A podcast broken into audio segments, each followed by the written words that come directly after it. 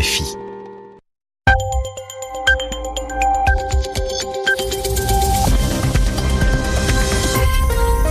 22h à Paris à l'écoute des RFI, 20h en temps universel. Hugo Lanoé.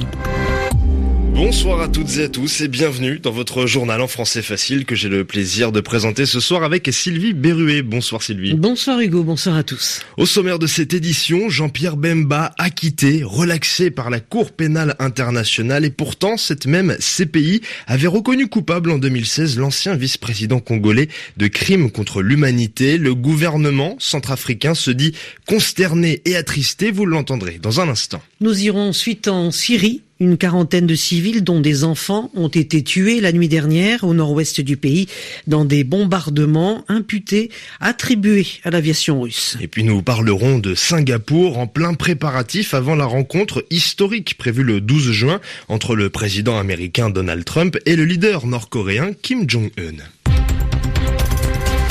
Le journal. Le journal. En français facile. Condamné en 2016 à 18 ans de prison pour crimes de guerre et crimes contre l'humanité, Jean-Pierre Bemba a finalement été acquitté, relaxé ce vendredi par la Cour pénale internationale. Oui, Sylvie, les juges ont relevé de sérieuses erreurs dans le jugement de l'ancien vice-président congolais.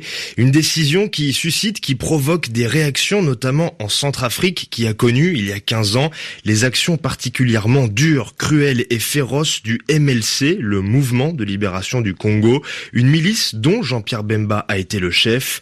L'heure est à la consternation, à la tristesse pour le porte-parole du gouvernement centrafricain, Ange-Maxime Kazagui. Le gouvernement centrafricain et la population centrafricaine sont dans une grande consternation. Euh, nous nous concerterons avec nous, la partie centrafricaine, euh, pour voir s'il y a des voies de recours, s'il y en a, euh, et nous verrons bien ce qu'il faudra faire ce n'est manifestement pas un bon signal qui a été lancé euh, par la justice euh, internationale, par la Cour pénale internationale. C'est même un très mauvais signal. Dans notre pays, nous avons considéré que parmi les voies de retour à la paix durable, en plus des discussions, de la négociation, des pourparlers, il y avait la justice, il y a les réparations. Et aujourd'hui, nous nous trouvons dans une situation où des Centrafricaines et des Centrafricains qui par euh, milliers ont été euh, lésés, eh bien, se voient dénier cette, euh, cette justice. cela pose même un problème de confiance. Euh, par rapport à la justice internationale. Voilà le porte-parole du gouvernement centrafricain Ange-Maxime Kazagui au micro d'Edouard Ropsy et puis justice toujours en Afrique du Sud cette fois-ci. Un procès pour corruption de l'ancien président Jacob Zuma devait s'ouvrir ce matin à Durban. Le procès a été ajourné, renvoyé au 27 juillet. Le journal en français facile. Une quarantaine de civils tués en Syrie cette nuit dans la province d'Idleb, le dernier bastion, le dernier fief des combattants hostiles opposés au régime de Bachar al-Assad. Au moins 44 civils tués, dont 6 enfants. Information rapportée par l'OSDH, l'Observatoire syrien des droits de l'homme, qui attribue ces bombardements meurtriers à l'aviation russe. Muriel Paradon. Les raids ont frappé tard jeudi soir la localité de Zardana dans la province d'Idlib au nord-ouest de la Syrie. Le bilan s'est alourdi dans la journée car des corps ont été extraits des décombres des maisons détruites par les bombardements. L'aviation russe est soupçonnée d'avoir mené ces raids. Moscou, allié du régime syrien, est régulièrement accusé de frapper des civils, mais affirme cibler des terroristes en référence aux djihadistes ou aux rebelles. La province d'Idlib est contrôlée en grande partie par des djihadistes issus de l'ex-branche d'Al-Qaïda en Syrie.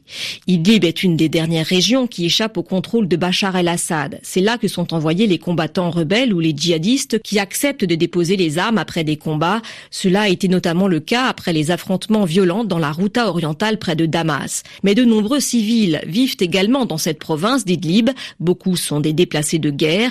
Ils craignent d'être la cible de la prochaine grande offensive du régime syrien. Muriel Paradon sur RFI. Et à 300 km d'Idlib, Hugo, l'organisation État islamique euh, confirme qu'elle reste une force à craindre sur le terrain syrien. L'EI a attaqué aujourd'hui la ville de Boukamal dans la province de Deir près de la frontière avec l'Irak. Les terroristes ont repris une partie de la ville contrôlée par les forces fidèles au régime de Bachar al-Assad.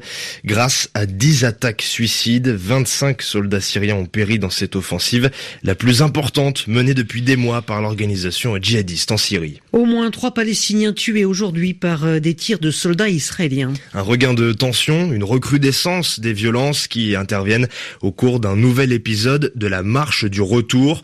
Depuis la fin du mois de mars, les Palestiniens se rassemblent tous les vendredis à la frontière entre Israël et la bande de Gaza pour réclamer leur droit de retourner sur leur terre.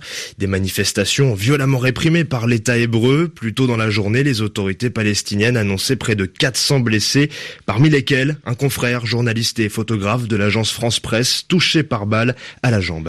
Après avoir rencontré le secrétaire d'État américain à Washington hier, le chef de la diplomatie singapourienne arrive aujourd'hui en Corée du Nord pour une visite de deux jours. Et Singapour ne cache pas sa fierté d'accueillir mardi prochain le sommet entre Donald Trump et Kim Jong-un. Avec ces deux visites officielles, le, la cité-État située au large de la Malaisie fait tout pour que cette rencontre historique se passe bien. Les explications de notre correspondante à Singapour, Karine Houghton. Quasiment rien ne pourrait venir perturber la torpeur calme et tropicale de Singapour et l'organisation de l'événement diplomatique de l'année en Asie ne déroge pas à la règle. C'est à peine si on remarque les préparatifs. Il y a bien des répétitions de cortèges et autres enfilades de bolides rapides qui filent toutes sirènes hurlantes et gyrophares dehors, des installations de caméras supplémentaires autour de l'hôtel Shangri-La où devrait résider Donald Trump et des avions de chasse qui s'entraînent à un rythme un poil plus soutenu que d'habitude. Mais les autorités singapouriennes sont déjà expertes en logistique et dans l'art de stopper la circulation de manière rapide. Leur territoire est couvert à 80% par des caméras de surveillance et elles savent qu'elles peuvent compter sur une obéissance sans faille des foules ici. En échange, les citoyens et commerçants s'attendent à un minimum de perturbations en dehors de deux zones spéciales désignées, l'une autour des hôtels des dirigeants américains et coréens, l'autre sur Sentosa, une petite île artificielle dédiée aux attractions touristiques qui pourrait accueillir le sommet. Là, passants et résidents pourront être fouillés et aucune bannière ou drapeau ne sera toléré.